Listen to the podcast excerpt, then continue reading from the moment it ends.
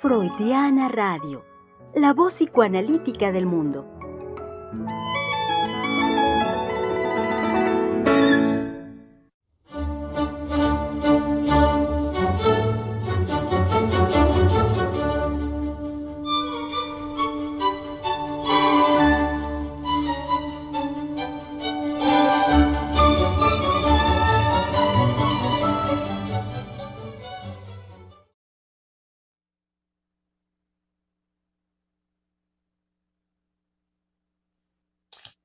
¿Cómo están, querido público? Sean muy bienvenidos el día de hoy, que comenzamos semana, comenzamos mes también, mes en cuanto a las transmisiones. No es precisamente hoy el primer día del mes, pero sí el primer día de nuestras transmisiones en el décimo mes, o sea, hace el mes de octubre del año 2021.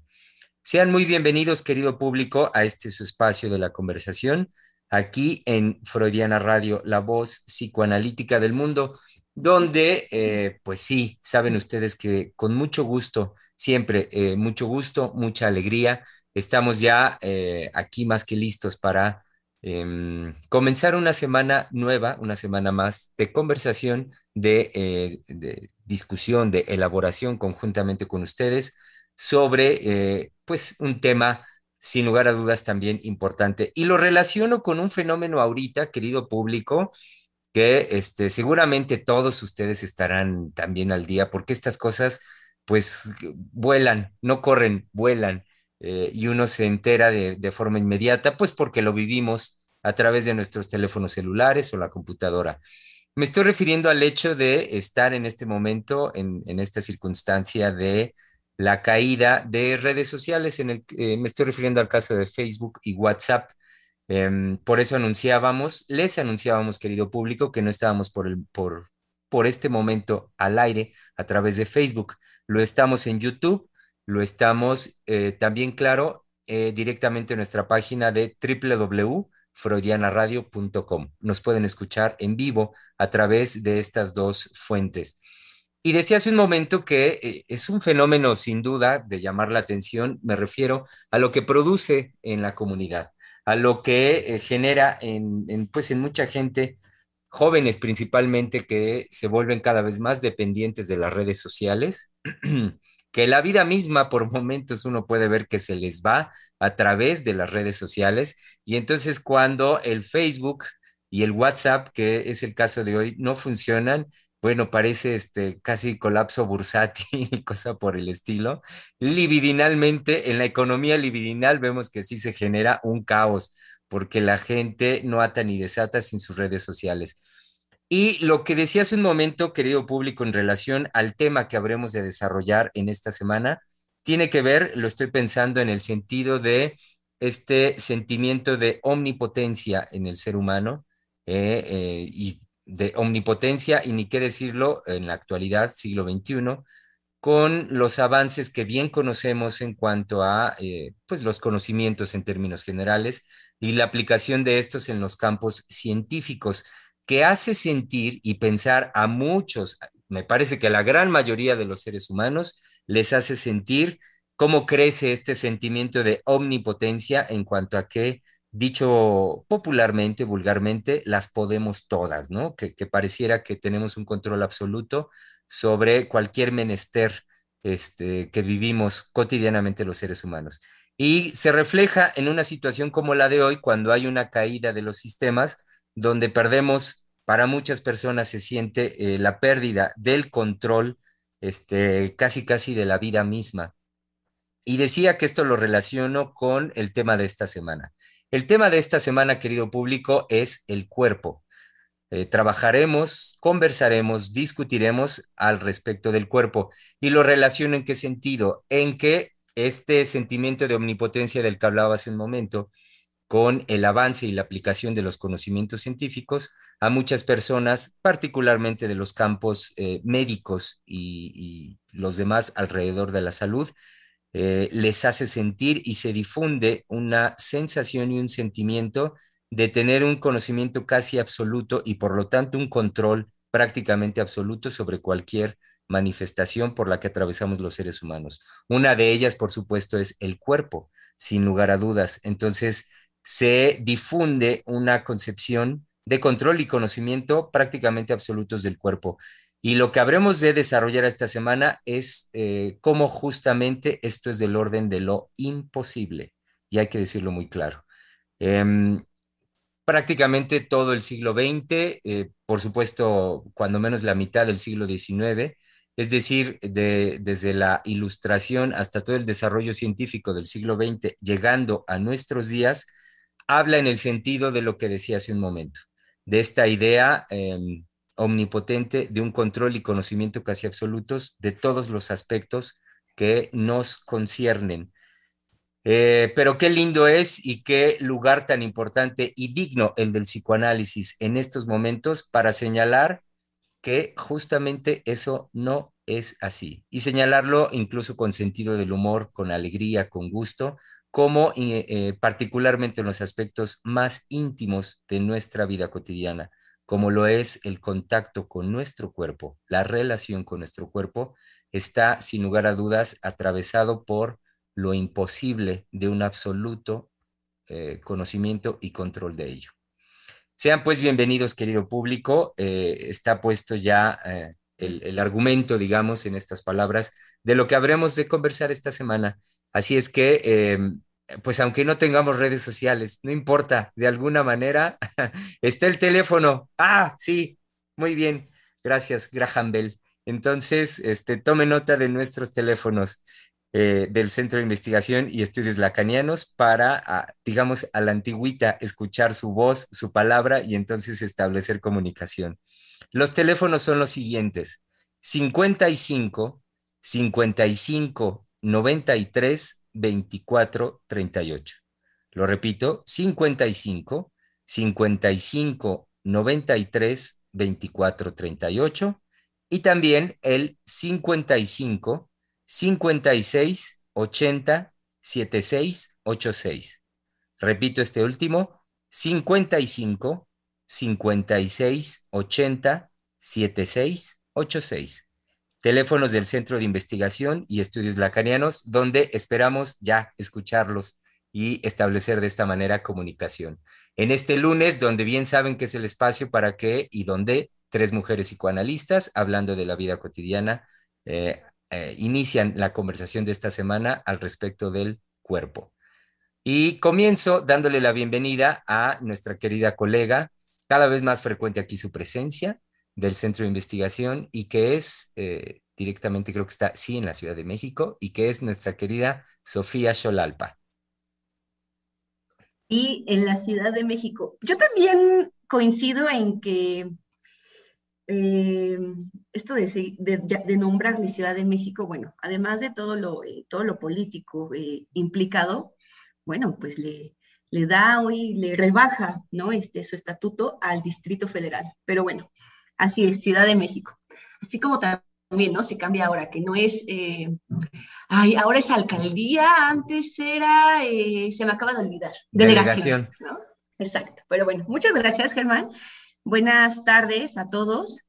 Em, pues sí, hoy nos, eh, pues nos convoca a hablar sobre el cuerpo. Eh, hace rato que hablaba por teléfono con la doctora Heiser, ella hacía una broma y, comentaba ¿no? este, que, no eh, que no nombráramos el cuerpo así, ¿no? este, con, con un tono como como lo estoy haciendo ahora, ¿no? Sino ella hacía una, eh, una acentuación en su, en su decir, eh, pues más, eh, ¿cómo lo diré? Más fuerte, ¿no? y hasta prolongaba la palabra cuerpo, ¿no?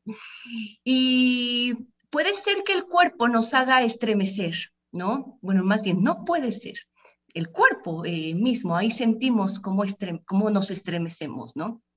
en cuanto a que pues lo que podemos nombrar o no, eh, lo que no llegamos a decir con palabras, pues claro que sí lo registramos en el cuerpo, ¿no?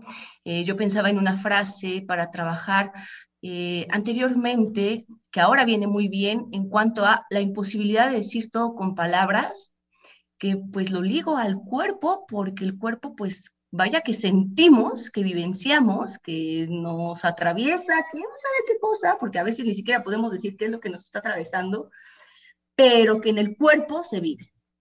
Entonces, bueno, esa como introducción. Y ahora pues continuamos. Muchas gracias, Germán. Eh, con gusto, con gusto y bienvenida, Sofía. Como también, claro, bienvenida desde el, no lo conozco, pero asumo, bello y espero decirlo correctamente, suburbio, así me lo imagino, de Mala, suburbio parisino de Malas Hierbas, nos, eh, nos saluda y le damos una muy cordial bienvenida a nuestra querida doctora Adriana Lozano. Eh, es un pueblo, es un pueblecito, es un como Cuernavaca, es un como más chiquito que Cuernavaca, mucho más pequeñito, es un, pueblo, es un pueblito en donde vivo. Lo que pasa es que siendo... Uh, tan eh, habitado, todo, todo Francia, tan industrializado, tenemos absolutamente todo. Mm. Entonces, no, no, nos los podemos imaginar como un pueblo sin luz o sin doctores o sin... Tiene absolutamente todo, malas hierbas, malserve, pero eh, es un pueblito, es un pueblito chiquito. Me vine hasta acá y no pertenece a París, está tal cual como un poco más lejos que Cuernavaca, porque en coche se hace una hora veinte de París. Nos alejamos, eh, fue una, una decisión eh, que tomamos. Eh, cuando hablo en plural es mi familia y yo, ah, porque necesitábamos verde, necesitábamos oxígeno necesitábamos tantas cosas que París no nos puede proporcionar, espacio. En París todo es pequeñitititito. Entonces nos hacía ya mucha falta y eh, pues hay que, hay que irse de París si, si se quiere un poco de espacio. Y aquí muy contenta de estar con ustedes con este gran tema del cuerpo, ¿no? ¿Qué diantres es el cuerpo? Es que es una nave, es que es una, es que es una, una cosa diferente de mí, es que es un lugar, es que es simbólico, es que es imaginario. Eh, se enferma, no se enferma, como decía Germán, eh, somos omnipotentes frente a nuestro cuerpo o impotentes totalmente frente a las manifestaciones de nuestro cuerpo, o como Sofía decía, lo podemos inscribir de nuestros síntomas, o como Lacan decía, darle palabra, o como Freud, eh, en donde viene a, manifestarse toda la sexualidad, todo lo erógeno. Ah, el cuerpo, claro que sí la pregunta que yo me hago ahora en nuestra época como mujer de nuestra mujer de, mi época es eh, si el cuerpo es un límite o no. Me parece que estamos entrando en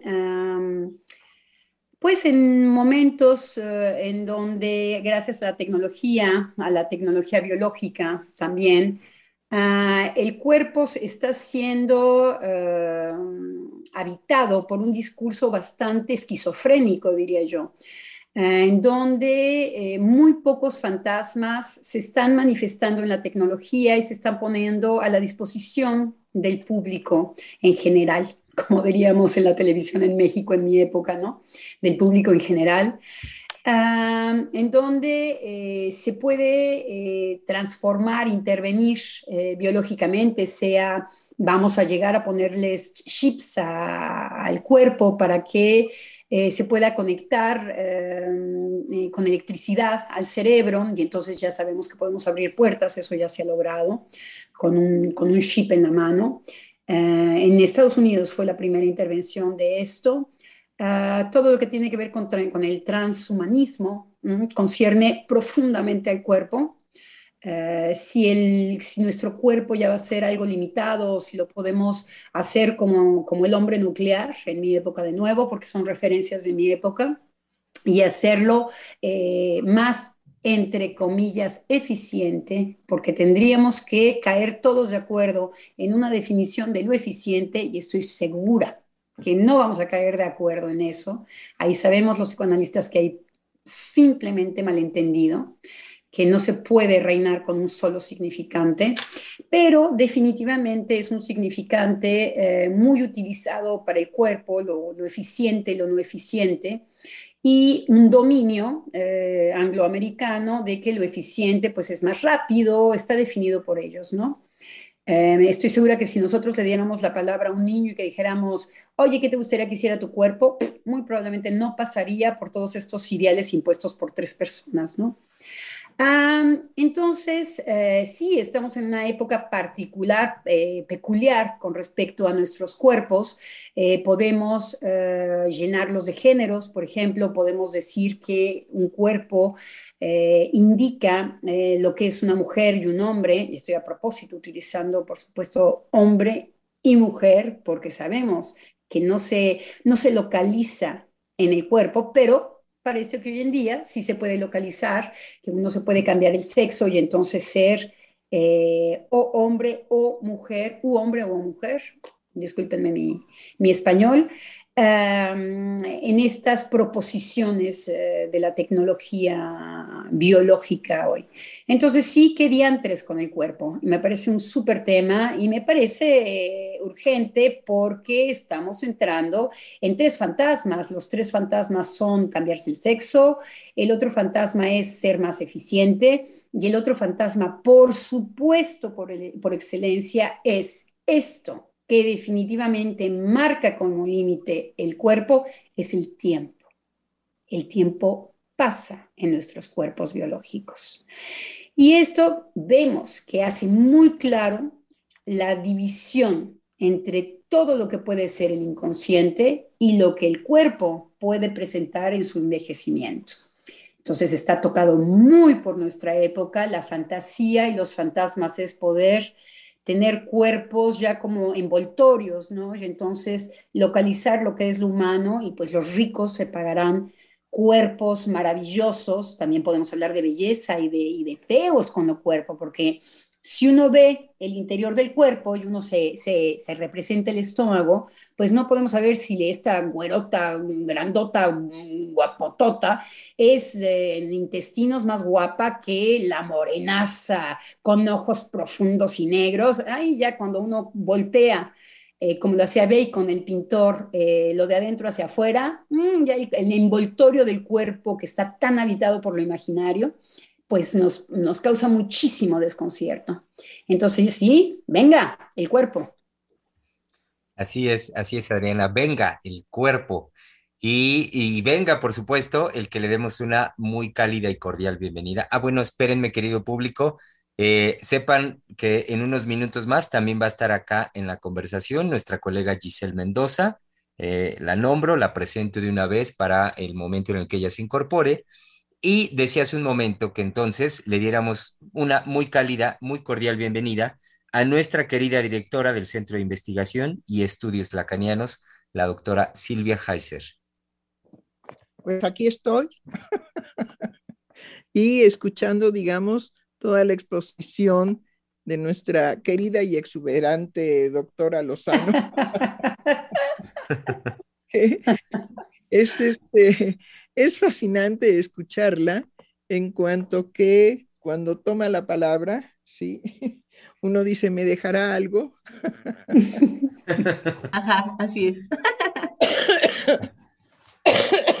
Lo cual significa que independientemente del deleite de escucharla, ¿sí? Hay también, digamos, una preocupación por si nos dejará algo. Puesto que hace recorridos muy bellos, muy extensos, muy puntuales y sobre todo lo más lindo cuando ella habla es su compromiso con lo que dice, su trascendencia en su decir como psicoanalista apasionada, que no podemos pensar en un psicoanalista que se diga psicoanalista y que sea verdaderamente como una clara de huevo que se escurre. sino todo lo contrario, como la yema del huevo que se sostiene. Entonces, he ahí que hablaremos del cuerpo porque definitivamente ella puntualizó muchas cosas de la enajenación actual a través del discurso de la economía, del discurso de la política, del discurso por supuesto, de género, de los discursos que ahora, digamos, se presentan como derecho a la sexualidad humana, independientemente que atropelle, no importa qué. Entonces, el problema de los discursos y el cuerpo es que ahora el cuerpo está tomado por los discursos de la ciencia. Entonces, ese discurso de la ciencia distorsiona definitivamente lo que puede ser la concepción de cuerpo que el doctor Sigmund Freud descubre, porque es un descubrimiento, en cuanto que las famosas histéricas de la historia muestran un fenómeno de cuerpo en donde podemos encontrar que hay una paralización en el cuerpo sin que corresponda al fundamento biológico. Es decir, esa parte de cuerpo paralizado que no es posible que se paralice dado que no tiene el respaldo del fundamento neurológico del sistema nervioso. He ahí lo que a nosotros nos interesa insertar nuevamente en el 2021, hoy que estamos en octubre del, del siglo 2021, 2021, al respecto de la existencia de un cuerpo psíquico que es capaz de alterar la biología que tanta veneración le tenemos como si fuera la única verdad, cuando precisamente la biología no deja de ser, en cuanto a lo psíquico, un discurso de semblante, porque aquello, digamos, que referimos precisamente a qué significado podemos encontrar de lo psíquico,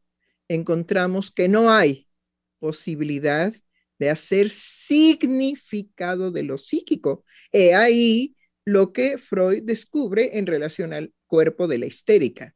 Y el cuerpo de la histérica nos dice que no se trata de encontrar un significado a la posibilidad de alterar los determinantes aparentemente biológicos, porque se pondrían como imposibles de alterar. Y he aquí que el cuerpo de la histérica es capaz de paralizar una parte de su cuerpo que no podría paralizar desde el punto de vista de la biología. O sea que la biología es un semblante de cuerpo. Entonces, una vez que se ha descubierto esto por Sigmund Freud, tenemos en el campo de lo psíquico un cuerpo psíquico. El cuerpo psíquico que altera permanentemente y sin ninguna consideración al cuerpo biológico. Sin embargo, pues tenemos el auxilio, ¿sí? De la ignorancia tácita de la medicina. Oh, querida medicina, que siempre que hay un dolor acudimos a ti con tus representantes médicos en la esperanza de que nos sanes de este sufrimiento que produce el dolor físico cuando puede tratarse de un dolor psíquico. Y oh tu medicina impotente, representada por el sujeto ignorante llamado médico, que solamente puede alcanzar un dolor orgánico y descartar cínicamente por ignorancia el dolor psíquico. Oh medicina, cuánto tiempo, cuántos siglos, ignorando la presencia de cómo lo psíquico hace del cuerpo su representante.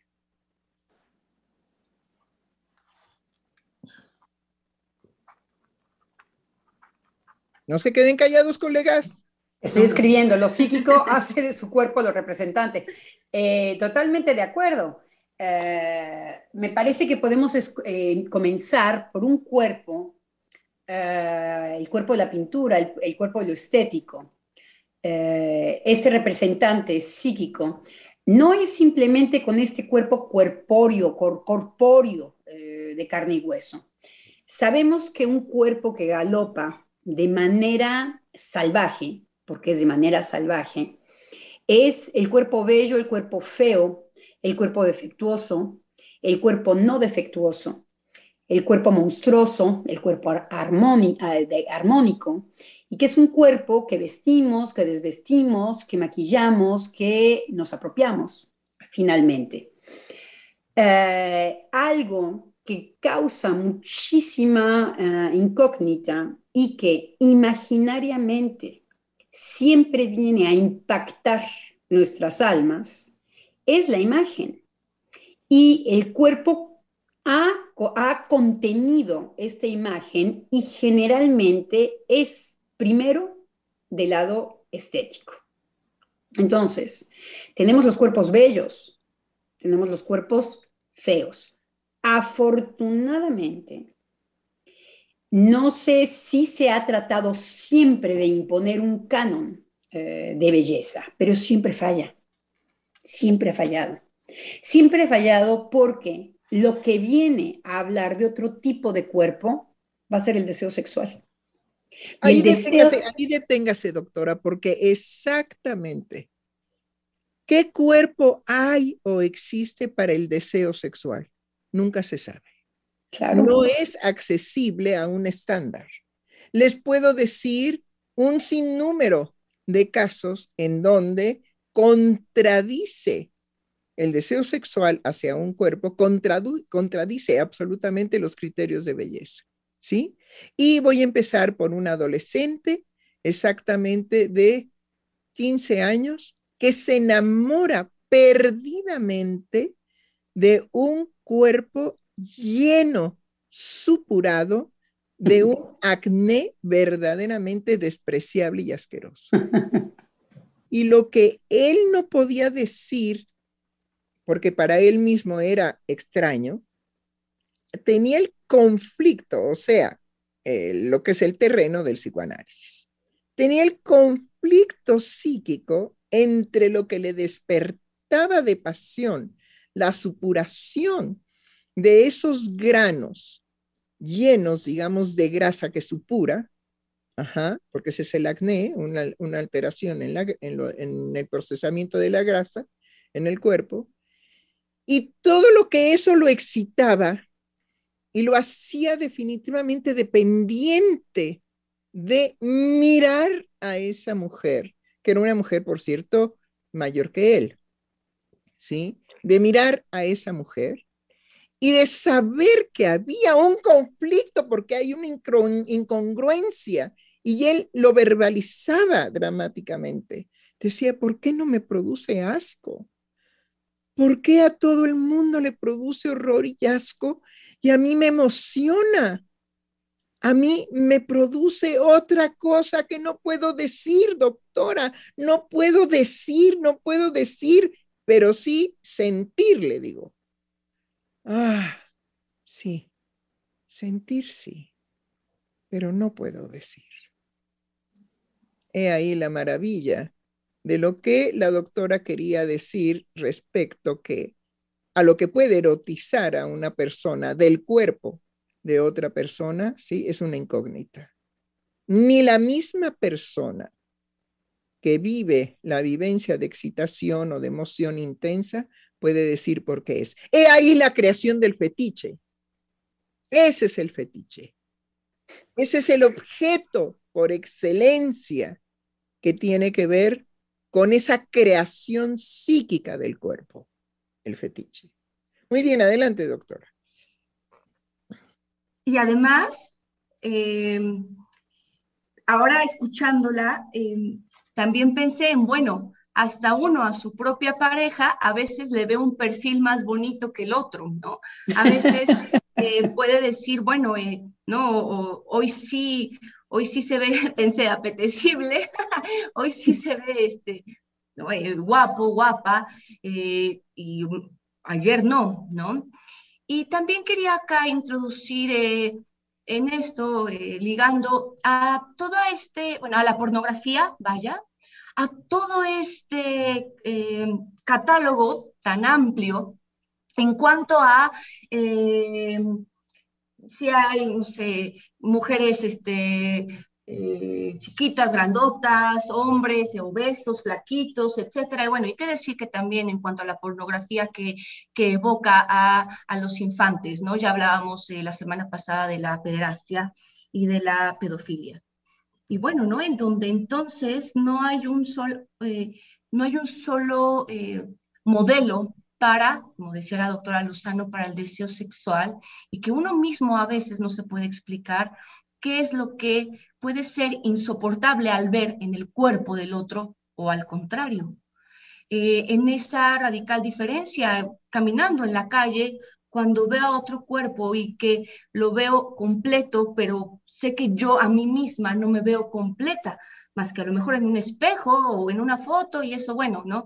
Eh, integrarlo a uno mismo, pero que sé que, que yo no me veo cuando yo estoy ¿no? en, en, la calle compartiendo, pero sí veo a los demás. ¿no? Entonces también creo que esa parte de integrar e imaginar en el café, ¿no? Estamos tomando un café y veo a alguien más, ver a otra persona e imaginar, yo así me veré, mi cuerpo externará, eh, estará diciendo algo, mi postura, mi posición, vaya, ¿no? Es eh, también, ¿no? En el cotidiano uno puede a primera instancia voltear a ver y decir, bueno, yo siento en mi cuerpo, pero no sé también cómo poderlo llevar a un, integrarlo con eso que estoy sintiendo.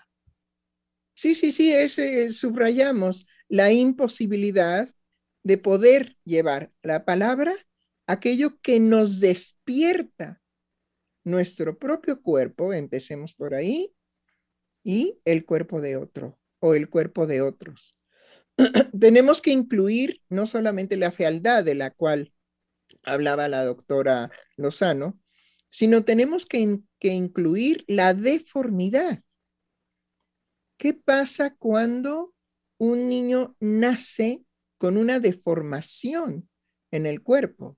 La respuesta, digamos, que es el encuentro de la madre, la mirada de la madre con la deformación del hijo, es verdaderamente un impacto de horror. Lo que produce no solamente, después vendrá el rechazo, pero el primer impacto es el horror ¿Cómo que no tiene dedos en la mano izquierda? ¿Qué pasó? ¿Cómo que nació con labio paladar hendido? Que los bebés, digamos, tienen una laceración deformante en el rostro, en el rostro, porque todavía el que falta en dedos se puede de alguna manera ocultar pero ¿qué pasa cuando la madre va a acoger a su bebé? Porque se lo van a entregar y ya se lo van a entregar con una carga emocional fortísima de es deforme, tiene un rostro deforme. Médicos y enfermeras. Y si el padre asistió al parto, es el primero que lo va a mirar, porque la madre, por su posición, ¿sí? lo va a mirar a posteriori. Entonces, ¿cómo? ¿Sí? Esa novela genial, por cierto, parisina, ¿no? El jorobado de Nuestra Señora de París, que producía precisamente el horror, el temor, la angustia por su deformidad. Eh, me parece, doctora, que no está sin, sin referencia a, lo que está diciendo Sofía. Eh, me parece que el horror es que finalmente lo que estamos dando cuenta es que apropiarse de un propio cuerpo, esto que decía, yo no me miro a mí misma, yo no puedo verme, es muy complicado para lo psíquico. Sí. Entonces, porque uno se ve con la mirada del otro, ¿no? Claro. Uno se mira a uno mismo con la mirada del otro. Sí, sí, sí, adelante. entonces, ver las deformaciones, ver el horror en el cuerpo, nos remite a un espacio muy angustiante, que es todo el cuerpo en pedazos. Todo el cuerpo, entonces, ver una joroba inmediatamente lo que viene a conflictuar es mi unidad de cuerpo. No toca cualquier cosa, por eso es horrorífico. Claro. ¿Por qué? Es el cuerpo en pedazos. Una deformación siempre lleva a que el ojo mire eso y solamente eso, un cuerpo en pedazos. Claro, y no porque si Lacan va a teorizar sobre el cuerpo fragmentado del recién nacido. Por supuesto. Y es la sensación que el recién nacido va construyendo, la sensación, señores, por favor, la sensación que el recién nacido va construyendo a partir de haber nacido y que ahí tiene que construir una imagen del cuerpo propio, que también es de Lacan, la teorización al respecto de cómo se construye la imagen corpórea en el ser humano. Primero que nada es un cuerpo fragmentado porque las sensaciones son definitivamente desorganizadas es un cuerpo que cae, tiene eh, también una relación eh, con esto. Eh, cuando nos reímos, cuando alguien se cae, o al contrario, cuando nos identificamos a esa caída, pero una caída del cuerpo nunca es anódina, nunca es indiferente para la persona que lo vive y para la persona que lo ve. Todo esto es el, el cuerpo. Entonces, le estamos dando esta dimensión de complicación eh, porque el cuerpo es algo que para que llegue a su unidad, para poderse ver en su unidad, Sofía lo decía muy bien, uno finalmente nunca se ve, nos vemos las manos, nos vemos los pies, eh, y nos estamos viendo sistemáticamente, y esto es interesante porque nos envía los discursos. ¿Por qué eh, el lazo social se encuentra tantísimo en todas las revistas de moda, en todos los cánones de belleza, y es como la miel para las abejas, porque nos está proponiendo que nos apoderemos de una imagen imposible de ser eh, siempre captada y capturada para siempre. Entonces, el, el convenio en lo psíquico es que me deje de angustiar, entonces, todos bonitos con una sola definición. Es a lo que tiende lo social, porque justamente lo social resiste muy poco vivir en la angustia de tener que apropiarse de algo que lo registramos como ajeno. Estamos diciendo, por ejemplo, sí, doctor. Es decir, que la única posibilidad de vernos a nosotros mismos es por medio del reflejo. Es decir, nos reflejamos en un espejo, ¿sí? Pero el primer reflejo del espejo será la mirada del otro. Y esa mirada del otro la tenemos todavía que interpretar, porque hay cánones, digamos, en la expresión ocular. hay miradas de odio, hay miradas de desprecio, hay miradas de asco, hay miradas de ternura, hay miradas de embelezo, hay miradas de sorpresa, hay miradas de estupefacción, hay miradas de muchas de nuestras emociones expresadas precisamente en la expresión de la mirada. Entonces, la mirada, oigan, oigan, oigan, eh, por cierto, la mirada de la que estoy yo hablando no es la facultad orgánica de ver. Ver es otra cosa. Estoy hablando de la construcción psíquica de la mirada. Por eso a través de la mirada podemos expresar muchísimas emociones. Hay que ver la mirada de odio y de violencia de una madre enojada. Es clarísima para los niños, ¿no? Si de, ay, córrele, ya se enojó, ajá, y va a soltar la descarga terrible de su violencia, ¿no? Y ante eso nosotros somos verdaderas hormiguitas pícale, córrele. Desaparecete porque ya mamá se enojó y es violenta y nos pega con lo primero que tenga en la mano. Entonces, sí, qué importante es que no podemos mirarnos nuestro rostro, más que solamente a través del reflejo de la mirada del otro. De ahí la importancia de la mirada en lo psíquico. Y, ya se decía, ¿no? Eh, doctores, que la mirada es el reflejo del alma, ¿no? Eh, en cuanto al, eh, ahora que da todas estas posibilidades de lo que la mirada transmite.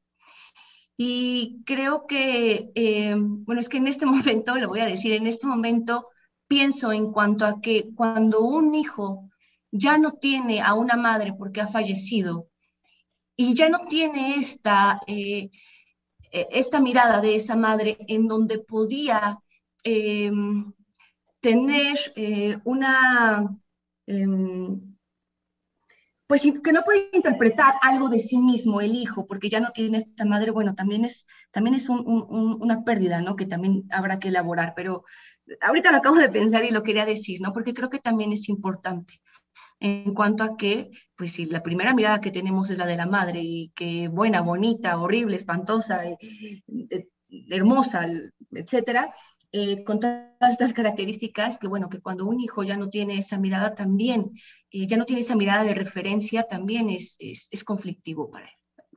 No, enorme, enorme. Lo que usted acaba de, de recordar, de evocar, Sofía, es no contar con la madre es, en este caso, cuando estamos hablando del cuerpo, es no contar con su mirada, que puede ser una mirada de rechazo, una mirada de odio, una mirada de, ay, no te soporto, ya llegaste, pero también puede ser una mirada amorosa. Y cuando la mirada de la madre nos mira con amor, es verdaderamente una experiencia inaudita. Inclusive, doctora. Nada eh, que embargue más que una mirada de amor de la madre. Sí. Inclusive las miradas de rechazo. una mirada de rechazo contiene. Eh, yo voy a hablar de otro, de otro aspecto, la, contener el cuerpo del otro. Eh, una, una mirada de odio contiene. El problema es cuando no hay mirada. No, no, no, no, no, no, no, doctora, usted ya tocó lo más terrible del vacío en el que pueden encontrarse los niños con deformaciones físicas, ¿sí? Lo que reciben los niños es la carencia de la mirada. ¿Y por qué? Porque ser correctamente políticos impide que la mirada sea congruente con el impacto de la deformación, con el impacto que produce la deformación del cuerpo. Y un niño con una deformación preferiría permanentemente la mirada de horror que la carencia de la mirada. Es decir, que los otros esquiven mirar su deformación. Eso, cuando falta la mirada del otro. No, no, no, no. Eso es atroz, atroz. Por eso les digo, el niño deforme preferiría el rechazo, el horror, eh, la conmiseración, la caridad, la hipocresía, lo que fuera, pero ser mirado. Ah, claro, hay la, posibilidad de, la agresión. Y algo que es eh, muy interesante es ver cómo el cuerpo ya está tocado por algo más allá, porque el cuerpo puede ser nuestra identidad, por ejemplo. Entonces, este cuerpo nosotros lo tenemos imaginado, si bien no lo podemos ver, sí que nos estamos paseando con una imagen de nosotros, de nuestro cuerpo. Porque nosotros no nos imaginamos nuestra tripa, ni nos imaginamos nuestro corazón en movimiento, ni el, el color del cerebro que es blanco, dividido. Uno no se está imaginando así. Uno se imagina y hace coincidir su identidad con su cuerpo. Entonces, el cuerpo es habitado por lo psíquico y es rebasado porque ni siquiera el otro nos ve como nosotros mismos nos vemos y que hacemos coincidir psíquicamente con nuestro cuerpo. Nada más y nada menos que lo imaginario si es terriblemente atractivo, es por esta función. Porque eh, hay. Diga. Bravo, sí, sí. Bravo, bravo, exacto. Exacto. No, no, no. A, mí lo que me emociona de lo que usted dice es que me gusta subrayar lo que usted dice.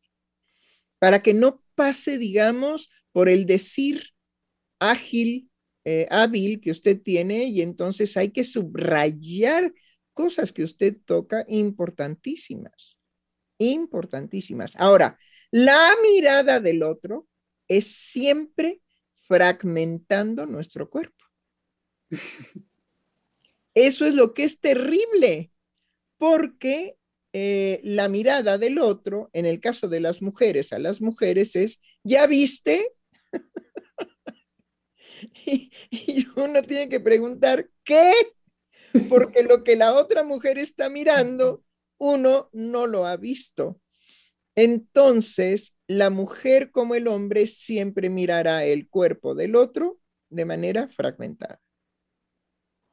Y la fuerza de la mirada, muchas veces el que es mirado es casi tocado, puede ser, puede sentir hasta una agresión en ciertas miradas, las miradas obscenas tocan el cuerpo del otro, porque es que no es el cuerpo corpóreo. Exacto, exacto. Entonces, vemos que la corporeidad del cuerpo es el estímulo que se traspasa para poder mirar el cuerpo fragmentado, psíquico. Por eso las miradas lascivas nos tocan, pero nos tocan en qué? En el punto en que el otro con su mirada lasciva nos convierte en desecho. He ahí la incomodidad, la molestia, la agresividad que la mujer siente cuando es mirada por la mujer o por el hombre de una manera lasciva. Nos posee en ese momento como una cosa que se va a mirar y a desechar. Nos convierten en desecho. Por eso las miradas lascivas, ahora digamos con los discursos feministas, han sido sancionadas y se han llevado a el castigo, digamos, legal. Pero bueno, de repente se estandariza esto y ya ningún hombre puede mirar el cuerpo de una mujer porque puede ser acusado, según le guste a la mujer o no, lo puede acusar de una mirada lasciva. Y eso es imposible de contradecir o de, o de constatar, porque es un instante. La mirada se da en un instante. Y cuando estas mujeres lo llevan al derecho, a la, a la legalización, legalizar la mirada de un hombre sobre el cuerpo de mujer, ¿cómo sabemos que la interpretación de la mujer está dada con todo el odio de que el hombre sea castigado por el solo hecho de haber despertado en ella una excitación sexual, de la cual no se quiere hacer cargo la mujer? No, al contrario, hay muchas mujeres que se quieren hacer cargo. Yo, eh, hacer cargo, sí. Yo me acuerdo de una amiga brasileña que me decía que vivir en, Inglaterra era muy difícil porque eh, los ingleses no miran. Entonces, brasileña, brasileira, que era bamboleanchi, imagínense lo que era el horror para ella de no, de no existir en la mirada del otro, hasta que, hasta que tomaban alcohol. Cuando toman alcohol, los ingleses se desinhiben pero el trato eh, general en, lo cotidiano, cuando no están alcoholizados, es, eh, no, no, se miran, no se miran. Un inglés no mira, no hay una mirada en donde se haya sido atraído ni por unas nalgas, ni por unos senos, ni por unos ojos, ni por un cabello, ni por... No miran. Entonces, podemos ver cómo hay un padecer, puede haber un padecer de la mujer cuando no es mirada. Entonces, lo que hay que subrayar es que no es no hay una estandarización, como usted lo decía muy bien, doctora. Es en el momento en donde se estandariza, que como decíamos al principio del programa, cuando va a ser un solo modelo, que entonces se aterriza en un cuerpo corpóreo, en el cuerpo del desecho. Usted lo dijo eh, también eh, muy claramente, entonces como si pudiera coincidir la promesa de la belleza consiste en hacer coincidir eh, ciertos cánones con lo corpóreo. Entonces, decir que toda mujer se siente ofendida por una mirada sexual, sexual de un hombre, de deseo sexual de un hombre, es mentira. Las mujeres van buscando eso. Las mujeres se visten en función de atraer esa mirada sexual de los hombres. Ahora la moda es, no sé en México, pero en Francia es mostrar el estomaguito todo el tiempo. Todas las jovencitas de 16, 15, las chiquitas también quieren hacer como las grandes. Eh, entonces hay dos que tres chiquinas que, bueno, las mamás eh, las visten como, como si fueran más grandes, pero en el caso de las adolescentes asumen muy bien eh, que se trata de atirar un deseo sexual. Entonces, cuando se mete la ley, se estandariza lo que la mujer desea, como si hubiera una mujer, la ofendida. Así es, pero qué genial que se estile, digamos, desnudar una parte del cuerpo. Si ustedes recuerdan, las minifaldas era, la provocación era ver si se podía llegar a mirar, ¿sí? Más arriba de donde quedaba la mini falda, es decir, de poder llegar a las nalgas eh, cubiertas por algún calzoncillo. Pero ya es, es, digamos, esa era la, la provocación, esa era la incitación, no era tanto las piernas desnudas, sino que la minifalda incitaba a ver si de repente con algún movimiento de descuido provocativo, la mujer cuidaba provocativamente y enseñaba por lo menos la cintilla del calzón, el, el, el, encaje la punta de encaje del calzón. ¡Wow! ¿No? y ahora que sea, bueno, han sido también los hombros, si lo recuerdan, esa parte, digamos, entre el cuello y los hombros, no tanto eh, los senos, los escotes, pues siempre fueron eh, exhibir el inicio de los senos. La, espalda. Uy, sí. llega hasta, hasta las nalgas. Sí, y ahora, bueno, las jovencitas, este, pues la panza. Esos ombligos horribles que las madres no corrigieron y que no los hicieron bellos estéticos, que es cuando el horror de la cicatriz que queda del corte del cordón umbilical, que es horrible, pues las madres lo metían muy bien con algodón y este, bien apretadito con el fajero y entonces se hacían eh, ombligos muy bonitos, muy estéticos, porque nada más era un hoyito profundo, oscuro, que no se podía ver la cicatriz. No, ahora son ombligos chipotudos, ajá, de un lado o de otro, muy feos, muy desagradables. Pero bueno, no sabemos si eso es la, ahí donde puede aterrizar en un momento dado. La mirada de los hombres, la mirada de los chicos, que también puede provocarle a los chicos la mirada del cuerpo de las mujeres un asco, un rechazo y una aversión. ¿Sí?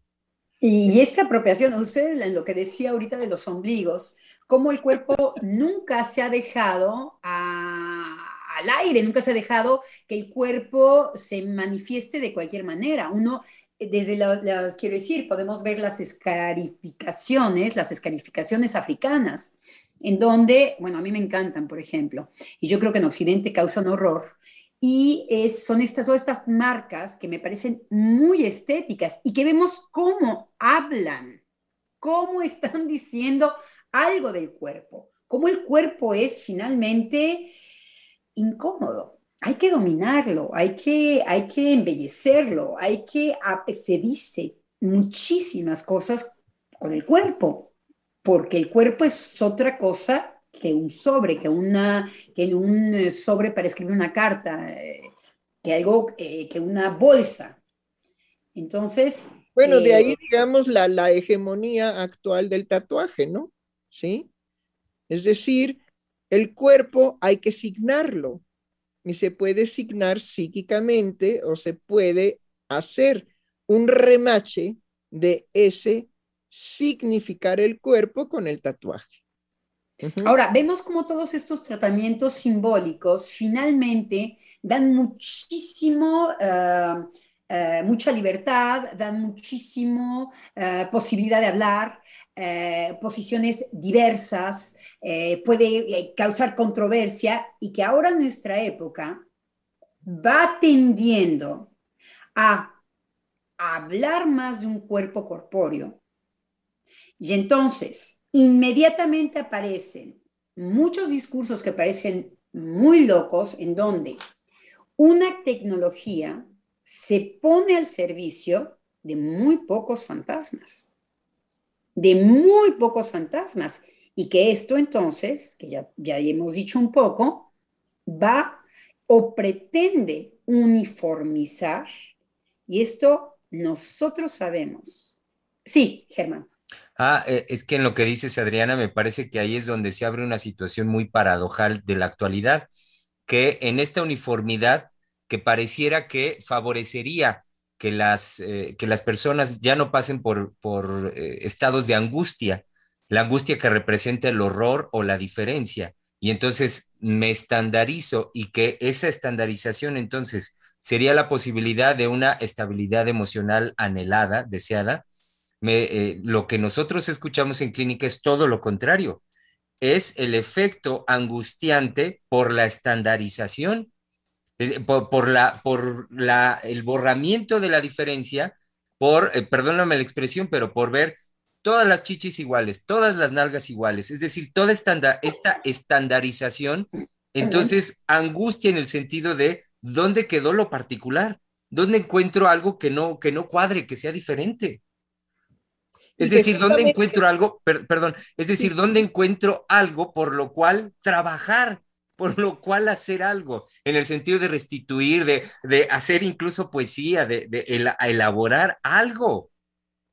Bueno, es que todo lo que sea igual, claro, hay una diferencia entre igual y este idéntico, pero el imaginario, que es el que nos engaña en relación a la igualdad y no a, la, a lo idéntico, lo idéntico no es posible. Es decir, el universo está constituido por la diferencia, no por lo idéntico. Lo idéntico es una creación en el lenguaje por necesidad precisamente de cubrir la castración, porque la castración freudiana presenta en su origen la necesidad urgente para no enloquecer de la diferencia. Bueno, pero nuestra querida colega Giselle Mendoza estaba pretendiendo eh, participar. ¿Sí? ¿Es así?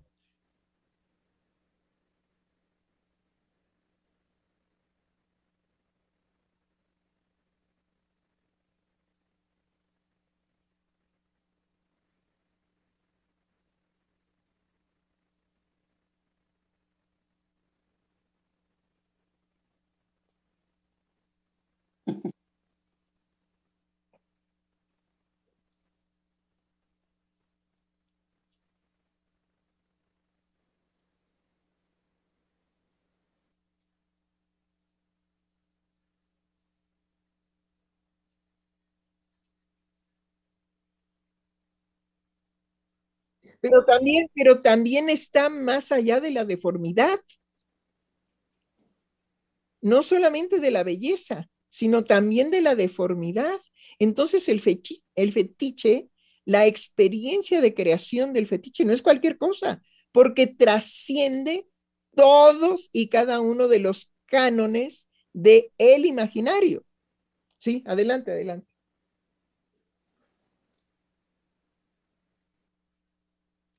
Sí, que es una, pre, eh, Giselle, usted estaba pensando en la línea de que es una presunción, presunción de saber qué es lo que el otro va a desear.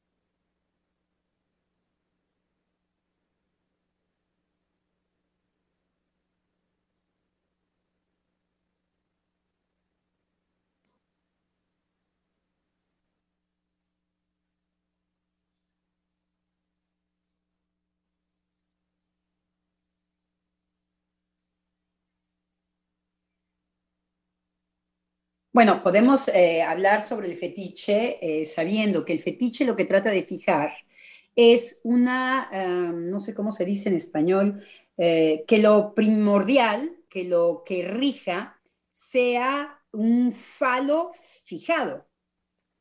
entonces, es efectivamente del lado de lo masculino porque se trata del atributo pene falo. Entonces, el fetiche lo que viene a representar es ese atributo de satisfacción.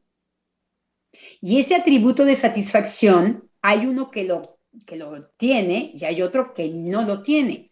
Pero una fijación, justamente el fetiche fija un goce que se presume solo y solamente fálico, pero fálico de órgano.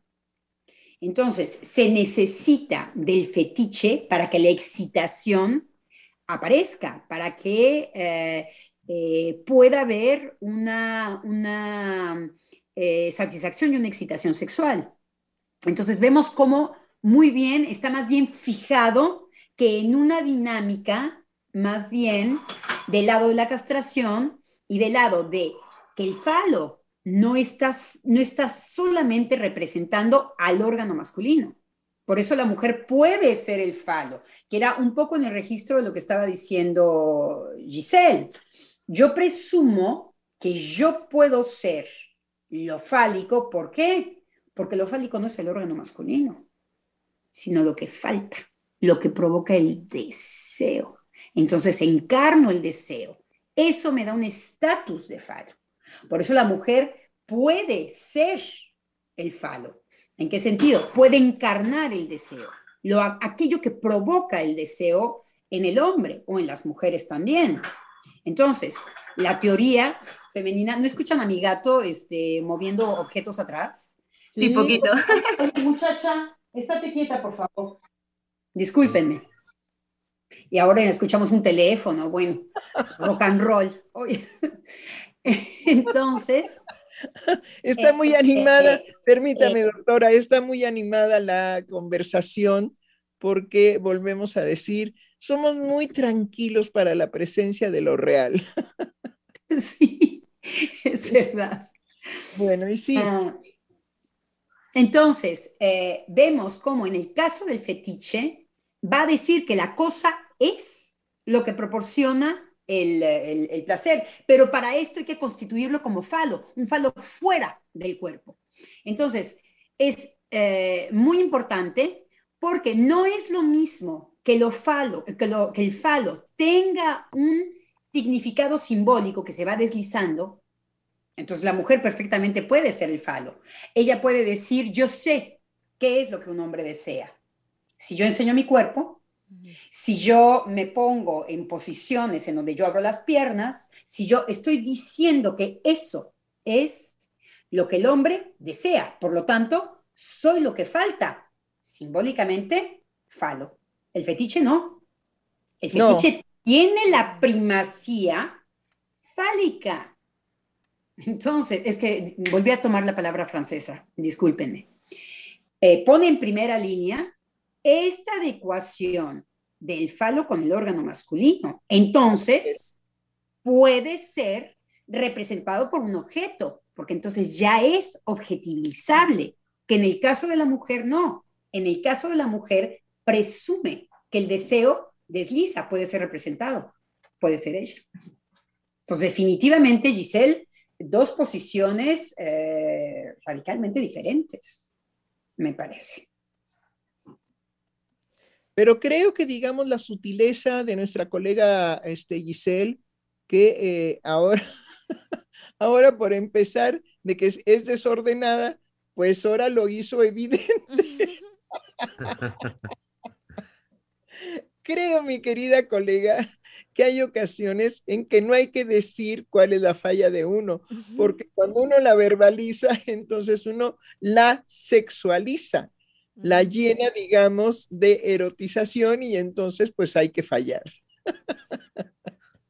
¿Sí? Entonces, no, no hay que decir, no hay que pasar a la palabra ciertas fallas propias del ser humano, en el caso de los psicoanalistas, porque los psicoanalistas sabemos que en el momento en que se, se verbaliza, se catectiza precisamente de lo erótico y entonces hay que cumplir el mandato. bueno, no sé si quiere nuevamente tomar la palabra nuestra querida Giselle.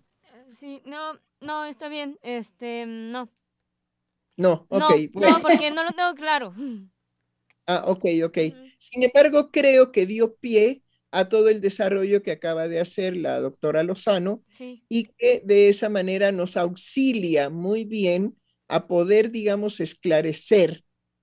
Porque, ¿qué es lo fascinante del discurso psicoanalítico? ¿Qué es lo fascinante de la teoría freudiana? Aquello que está en la filigrana de lo psíquico lo fino de lo psíquico que nos permite una diferenciación de un nivel de pureza extraordinario. Después lo ensuciamos y lo pasamos a la palabra y hacemos condensaciones y desplazamientos y nos perdemos y qué sé yo.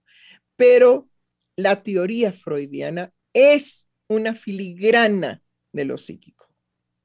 Y además lo podemos poner en lo cotidiano. Vemos cómo la mujer representa por excelencia, tú deseas esto, tú deseas esto. Quiero decir, vemos a las mujeres desnudas, vemos a las mujeres, eh, eh, a veces para, para el común de los mortales, uno dice, bueno, ¿por qué la mujer se presta a lo que las feministas dicen, a esta degradación de lo sexual y de, bueno, es que para una mujer no es eso. Para estas mujeres, porque bueno, de mujeres hay millones entonces no podemos. En todo caso, una mujer que va a ser una diva encuerada, porque, o se va a poner unas, eh, podemos ver la representación también de, lo, de la psicosis en las mujeres, con una operación, otra operación, otra operación. Lo que está diciendo es lo que, lo que el otro desea. Es tan difícil de echarle mano a esto. Entonces, uno podría pensar que las mujeres se degradan haciendo, nanáis de limonáis no se degradan, ellas representan y en la mano tienen lo que provoca el deseo en los otros. Bueno, sí, pero justamente el discurso feminista es que la mujer se degrada en el momento en que se ofrece como objeto fálico a la mirada y al deseo del hombre. Mm, porque ignoran la satisfacción de estas mujeres. Ahora, puede haber eh, sobre, todo porque, moralizan, doctora, lo que desconocen.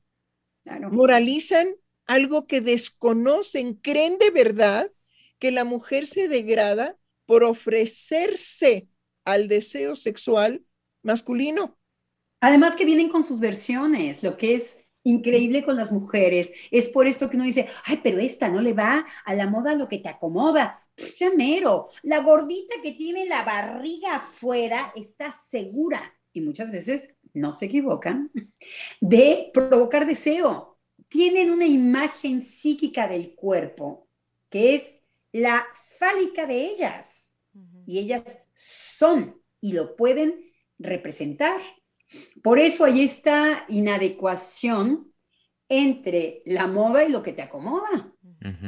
y, hay, y hay un juego muy curioso, ahora este, hay un juego muy curioso que yo he notado eh, en redes sociales en cuanto mujeres suben fotos eh, en ropa íntima, en bikini o eh, dejando ver su cuerpo, vaya. Y el juego reside en que algún hombre le puede decir, ah, qué guapa, o oh, qué sexy, oye, te ves muy bien. Y le contestan, yo no subí la foto para que tú me des un piropo o yo no subí la foto para tu aprobación. Bueno, eh, esto se lo traen, ¿no? En, redes sociales entre jóvenes. Y bueno, ¿no? Es uno de su lado dice, bueno, pues claro que hay una provocación, ¿no? ¿Cómo no, no, no, no, no, hay que aconsejar a los hombres. No, no, no, no, no, no, hay que decirles a los hombres, qué bueno que subiste toda la deshonestidad de tu cuerpo, ¿sí? para que no fuera para mí. Sin embargo, como ves, yo soy capaz de capturar tu cuerpo como a mí se me dé la gana. Exacto. Esa es la libertad. La, moral, la moralidad aquí me parece que, reside en tratar al hombre como una bestia, como una bestia de, como lo dicen, ¿no? Eh, regida solamente por su pene, lo cual es una mentira, eso es un discurso. Sí. Es un discurso, habrá algunos, pero no se puede meter a todos los hombres en este lugar. En cambio, se les trata como si fuera una verdad, en donde yo puedo mostrar mi cuerpo y esto tú, controlas, tú, tú controlas tu, tu libido. Esa es la moralidad. La moralidad es decir, tú eres un animal que si yo quiero, yo me debería de poder pasear encuerada y tú tienes que controlarte. Animal. Entonces, lo, que no, lo que están ocultando ahí es exactamente la hipocresía de decir que encuerarse es sin consecuencia en lo sexual. ¿De cuándo acá? Es que es la libertad, doctora. Es la libertad, esos son conceptos de libertad femenina, ¿sí? Yo debo de ponerme lo que se me dé mi repajolera gana y el hombre debe de contenerse. Hay que meter a todos los hombres detrás de una reja, ajá, y que estén con la lengua afuera así jadeando como los perros, digamos, como se ponen cuando... Más allá, los hombres se contienen, doctora. ¿De cuándo acá no se han contenido? No, no, no, no, no, no, no. La mujer los convierte en bestias. Ah, Entonces, como, las, como los convierten en bestias, tienen que estar contenidos. He ahí, digamos, la fantasía erótica del hombre lobo. Eh, sí, te agarra y te come. Y además te come muy sexymente, muy, de manera muy sexy, discúlpenme, de manera muy sexy, porque estamos presumiendo que el hombre lobo tiene otros atributos entre las piernas, que también pues le toca a la comida, ¿no? O a la mordida, o a la... ¿sí? Bueno, el este, vampiro no. también, el vampiro muerde. Sí. Bueno, es que todos, todos estos son muy sexys. Un eh, no, en realidad el hombre, el hombre no ataca a la mujer. No podríamos tener juegos de seducción. Y lo que tienen los, bueno, quizás se pierda ahora con este políticamente correcto, ya nos los volveremos a ganar. Ya volveremos a, a, ganarlos. Sí, Germán. Eh, eh, pero más bien parecería que entonces lo que las mujeres están favoreciendo en la actualidad es que el pasaje ya al acto de, la seducción o del acto sexual sea justamente violento. Es decir, que, que, sí sea con lujo de agresividad y de violencia. Y eso es lo que, por debajo de lo políticamente correcto, las mujeres eh, sumergidas en estos discursos es lo que favorecen. Eh, favorecen que sean agredidas sexualmente por los hombres. Y esto por esos hombres, Germán. ¿Sí? Porque los otros hombres lo sufren. Lo sufren y lo sufren mucho. Quiero decir que una mujer lo esté incitando a la violencia, los hombres lo padecen. Muchos hombres, en todo caso. Hay los bestias. Sí. Hay los bestias, se encuentran en el mercado de la vida, se encuentra la bestia con la otra bestia. Y entonces tenemos una sociedad archiviolenta, pero hay la mayoría que no es así. No, afortunadamente hay una mayoría. Pero decir, el juego de, seducción es porque yo puedo incitar lo sexual, inclusive la mujer puede dejar caliente al hombre. Y el hombre es capaz de quedarse caliente y decirle, chin, calienta braguetas, pero no la viola. Y la mujer puede estar muy contenta y decir, ay, no, yo no quería eso, yo no quería eso. Y todo eso es la sexualidad humana. Entonces, bueno, lo que, es peligroso es que se aterriza. está perdiendo, la, que se está perdiendo, esto, eso que usted escribe, eh, se está perdiendo para convertir por medio de la palabra femenina al hombre como bestia, encerrarlo detrás de los barrotes. No todas las mujeres, no todas las palabras femeninas, afortunadamente. No, no, no, no, no, no, estoy de acuerdo. Pero las mujeres, ¿sí? ¿Por qué utilizo ese plural? Por la identificación, doctora. Mm. Por la identificación. Que no siendo de ese corte, en muchas ocasiones se les obliga a que lo sean. Por solidaridad. No, y sobre todo, si somos muy freudianas, sabemos que la mujer tiene una envidia del pene. Eso es, eh, en la mujer, eso es regente. Entonces, ahora, psíquicamente, nosotros lo decimos em, ah, entendiendo todo lo que esto conlleva, pero si la mujer eh, quiere ser un hombrecito, si la mujer se siente menos. Si la mujer es feroz, entonces es lo que nos incita, porque se rompe el lazo social, porque se hace una guerra sexual. Hay los componentes psíquicos para que toda mujer, si no se han analizado, las analizadas, afortunadamente reconocemos y dices, uy, aquí se me está antojando tener uno bien grandote. ¿Me puedo calmar o voy tras de eso? Quiero decir, el análisis nos permite eh, eh, eh, hacer con eso, pues lo que podamos, lo que querramos, o frenarnos, o volver a, cuestionarlo. Pero cuando... Bueno, lo que usted está diciendo es que el análisis permite una retención, ¿sí? Racional o sublimada del el impulso erótico. ¿O no? O podemos decir, yo con este hombre le voy a demostrar que yo soy más masculina que él, pero sé que lo que me está movilizando es mi envidia de pene. Puede ser una fuerza. Lo que pasa es que asumirlo es reconocer que lo que está en juego es lo fálico. No estar diciendo estupideces como que somos iguales. No es el mismo discurso asumirse profundamente o poner un alto y decir, no, yo con los hombres tengo una satisfacción amorosa, de seducción, que prefiero no relacionarme con ellos desde aquí o sublimarla. Voy a ser presidente, científica, voy a ser la mejor. Quiero decir, una vez que una mujer puede asumir estos aspectos psíquicos, pero además asumirlo es ir a su historia, porque uno no lo experimenta así, yo nunca lo experimenté así, la, envidia de pena, me la envidia de pena, yo decía, ¿what? No, fui a análisis y dije, ah, aquí yo estaba rivalizando y casi me cuesta la vida. Y es un, ay, e, e, enfrentarse y decir, bueno, ¿esto cómo lo organizo? ¿Esto cómo lo organizo? Uno descubre algo de este orden. Entonces... Hay, digamos, este, nada más puntualizar ciertas cosas en su discurso primero que nada, el impulso, digamos, a la ejecución violenta del acto no está garantizada por las mujeres que se analizan. Es decir, eso es lo que no puede reprimirse. Entonces, seamos claros en que el psicoanálisis o el ser un sujeto analizado no impide el pasaje al acto, en un acto de violencia. Porque no está el análisis para garantizar semejante manifestación de la pulsión de muerte. Sí. Y dependiendo además en qué momento del análisis está, porque poder asumir con placer o con displacer que eso viene de la envidia del pene, hay que llevar mucho, mucho trabajo analítico.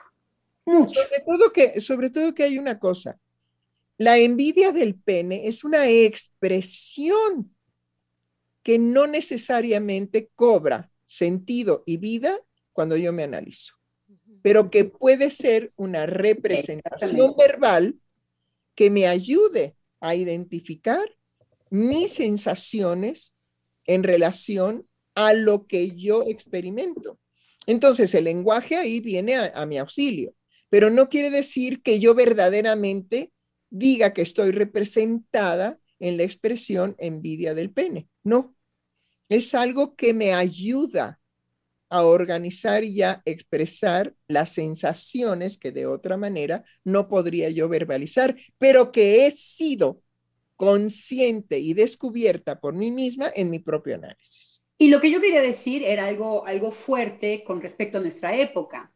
Si eh, uno sabe este tipo de verdades psíquicas, uno se da muy bien cuenta lo que se está alimentando en ciertos momentos de nuestras épocas y qué es lo que va a inflarse. Porque no hay mujer que no escuche algo que le atraiga a este nivel. Entonces, si las mujeres no están analizadas, lo que se está organizando es una guerra de mujeres contra hombres. Están todos los dispositivos. Hay los misóginos, hay los hombres que están convencidos que las mujeres que no tienen pene son menos que ellos. Están convencidos, no tienen una duda psíquica con respecto a esto.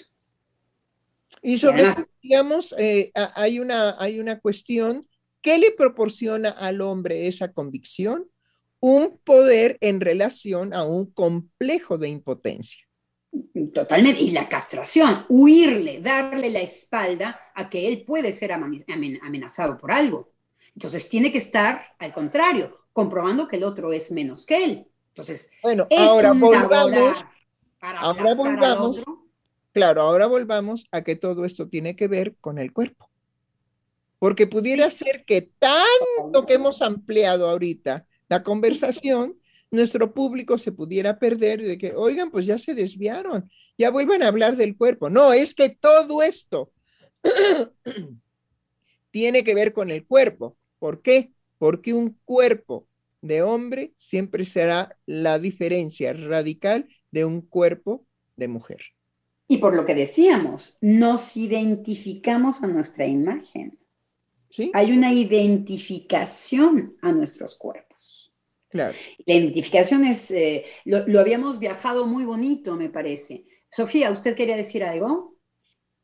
No, me moví mi cabello, pero, pero bueno, aprovecho y sí, eh, y sobre todo en cuanto a esa mirada y lo que registramos en ella y lo que nos imaginamos que podemos decir a través de nuestro cuerpo y lo que imaginamos que el otro captura por ver nuestro cuerpo. Entonces, podemos agravar eh, con nuestros cuerpos eh, nos servimos de nuestros cuerpos, es por eso que siempre se representará en el cuerpo una imagen y una identidad. Y que las épocas padecen en su estética. Por ejemplo, lo estético también es otro tema que podemos eh, abrir muchísimo, porque tiene que ver justamente con las imágenes, con, con los pedazos del cuerpo. Eh, con, la, con, la, unidad, entonces ya no tenemos tiempo para, para, desarrollar esto. Pero en definitiva, la estética, la identidad, vienen a ser representados en el cuerpo. En el cuerpo, en el cuerpo. Nos ponemos aretitos, nos sentimos guapos feos, este, uno nunca se ve igual, en el cuerpo. Por eso el cuerpo nos lleva tantísimo tiempo porque nos representa. Eso por un lado. Y por otro lado, quisiera ya nada más volver a lo que habíamos planteado de principio para que sea el arranque de esta semana. Es decir, que uno no nace con un cuerpo.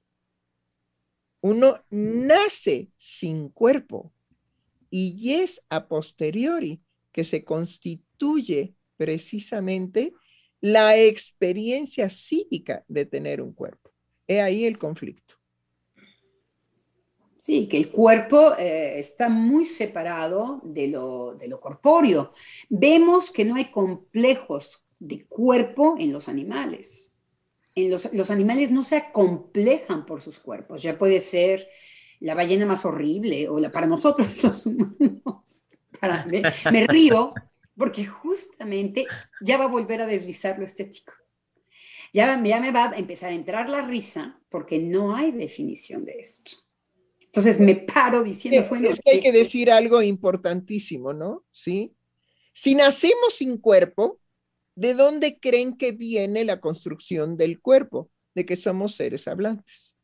Los animales no son seres hablantes, son seres sensibilisísimos y siempre cuando tenemos mascotas que nos demuestran su amor, su ternura, su fidelidad, en fin, etcétera, decimos, ¿por qué no hablas, corazón? ¿Por qué no hablas? Y no se complejan, doctora. Es fantástico, los animales les vale. Estos animales que tienen este, estas cosas gordas aquí, los sapos, los, todos los acarianos, los eh, no tienen los guajolotes. Los gardes, los gordos, los chiquitos, los llenos de, cosas, de granos, de no tienen complejos. Los únicos que, tenemos complejos somos nosotros, los seres hablantes. Los seres hablantes somos los que construimos un cuerpo habiendo nacido sin cuerpo. Y a veces podemos deformar más nuestro cuerpo corpóreo con nuestra imagen psíquica. Muchas veces nos jorobamos más, muchas veces venimos a representar nuestra fialdad. A veces se dice, como decía Sofía, es el, eh, la mirada es el, reflejo del otro, pero nuestro cuerpo también puede venir a reflejar una fialdad interna. Eh, yo tengo em, una colega. La ventana del alma, la ventana del alma. La ventana del alma, y lo estaba usando al revés. Cómo el cuerpo puede. Eh, nosotros tenemos una colega que es muy bella, pero que es huraña, amargada. Eh, entonces, la mayoría de la gente dice, yo no veo su belleza, yo no veo su belleza, yo no, porque ella se ha apropiado, tienen estos gestos, ¿no? Estos gestos duros, eso, vienen a representar algo con su cuerpo que rebasan la belleza biológica con la que venían hechos, se hacen feos, ¿no? Pues a mí no me atrae, ay, córrele que te alcanzo, una mujer bellísima. Entonces... Sí. Podríamos, podríamos decir que como conclusión, la belleza externa del cuerpo de esta colega no concuerda con lo que ella, con su cuerpo y su gesticulización, gestu, no. ¿Gestual? Gesticuliza, gesticulación. Eso es. gesticulación. Gesticulación hace. Es decir, ella pretende ser más atractiva siendo odiosa porque muy probablemente no sabe qué hacer con su belleza. Bueno, cerremos. Sí, sí, doctora, justamente estamos llegando al término de la emisión de hoy. Eh, y bueno, ahora con los ligeros contratiempos que hubo con la cuestión de las redes sociales, eh, daremos ya por último lectura a los mensajes que recibimos el día de hoy y que en esta ocasión nuestra querida Giselle Mendoza los tiene a la mano. Aunque Giselle, una pregunta, ¿sí ya se escuchará usted al aire? Porque ya ve que hace rato nos avisaron que no se escuchaba. Sí, no se escuchaba. De hecho, parte de los comentarios fueron eso, avisar que no se escuchó mi participación, afortunadamente, porque no, no dije nada realmente. Y este, Yesenia García, eso sí, nos escribió y dijo, buenos días queridos doctores, no puedo escucharlos por Facebook, no llegó la notificación y le anunciamos que no llegó la notificación porque hay problemas generales en la plataforma de Facebook, me parece que Instagram y WhatsApp, toda esta cadena de redes sociales que están, bueno, ya saben que pertenecen al mismo dueño. Entonces, eh, se cayeron las plataformas, por eso no, no hubo transmisión por ese medio, es decir, Facebook. Y dice, bueno, no me llegó la notificación, me alegra poderlos encontrar en YouTube. Saludos cariñosos a todos. En Francia tenemos un dicho, un dicharacho que dice, no pongas nunca los huevos en una misma bolsa porque si te caen se rompen todos. Entonces, ¿cómo ah, estos dominios eh, de muy pocas personas pueden ponerle en la torre a una organización social, no? Y eso es todo un tema, justo, me parece, porque, mm, bueno, eh, ya lo había pensado, por eso ahorita me despierta lo que usted dice, eh, doctora Lozano, porque tiene que ver con lo que uno le ha dado potestad al otro de inmiscuirse en mi ser de, de, de creer yo primero que tiene algo de mi ser. Y algo que permanentemente es transmisión de la doctora Heiser es eh, el esfuerzo que conlleva eh, sostener lo propio.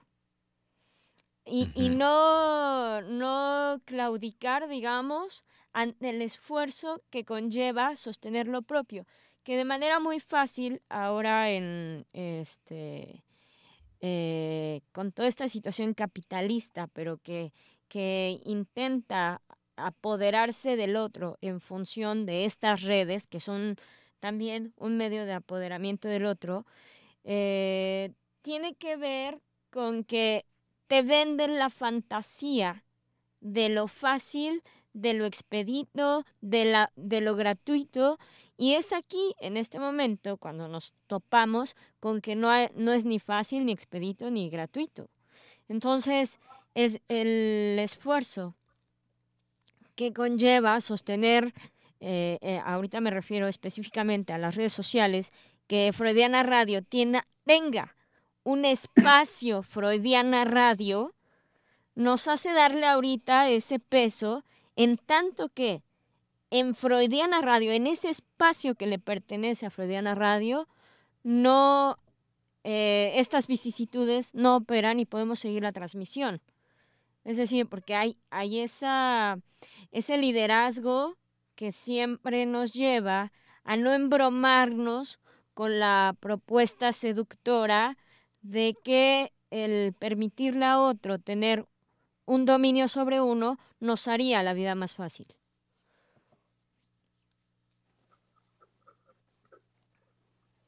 Bueno, creo que hay que promover que el porcentaje mayoritario de nuestros escuchas protejan a Freudiana Radio más que las otras formas más convencionales, ¿no? Más, pues digamos, cómodas. Claro.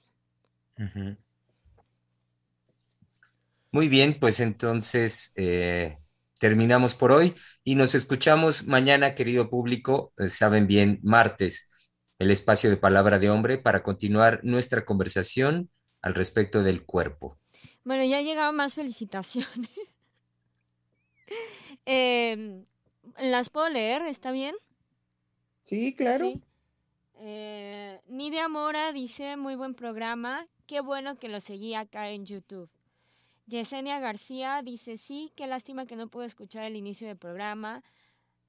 Los encontré 45 minutos después aquí. Excelente programa, doctores, maravilloso. Y Patricia Ramírez dice, felicidades siempre, siempre programas geniales.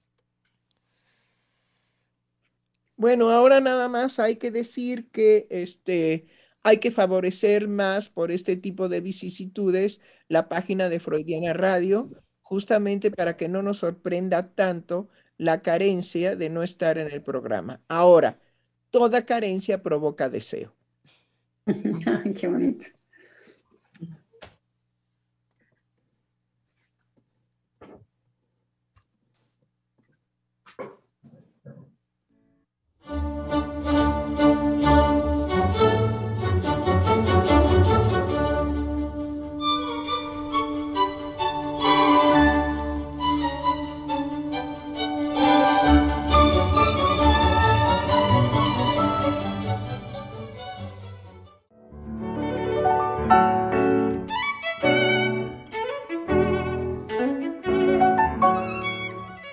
Freudiana Radio, la voz psicoanalítica del mundo.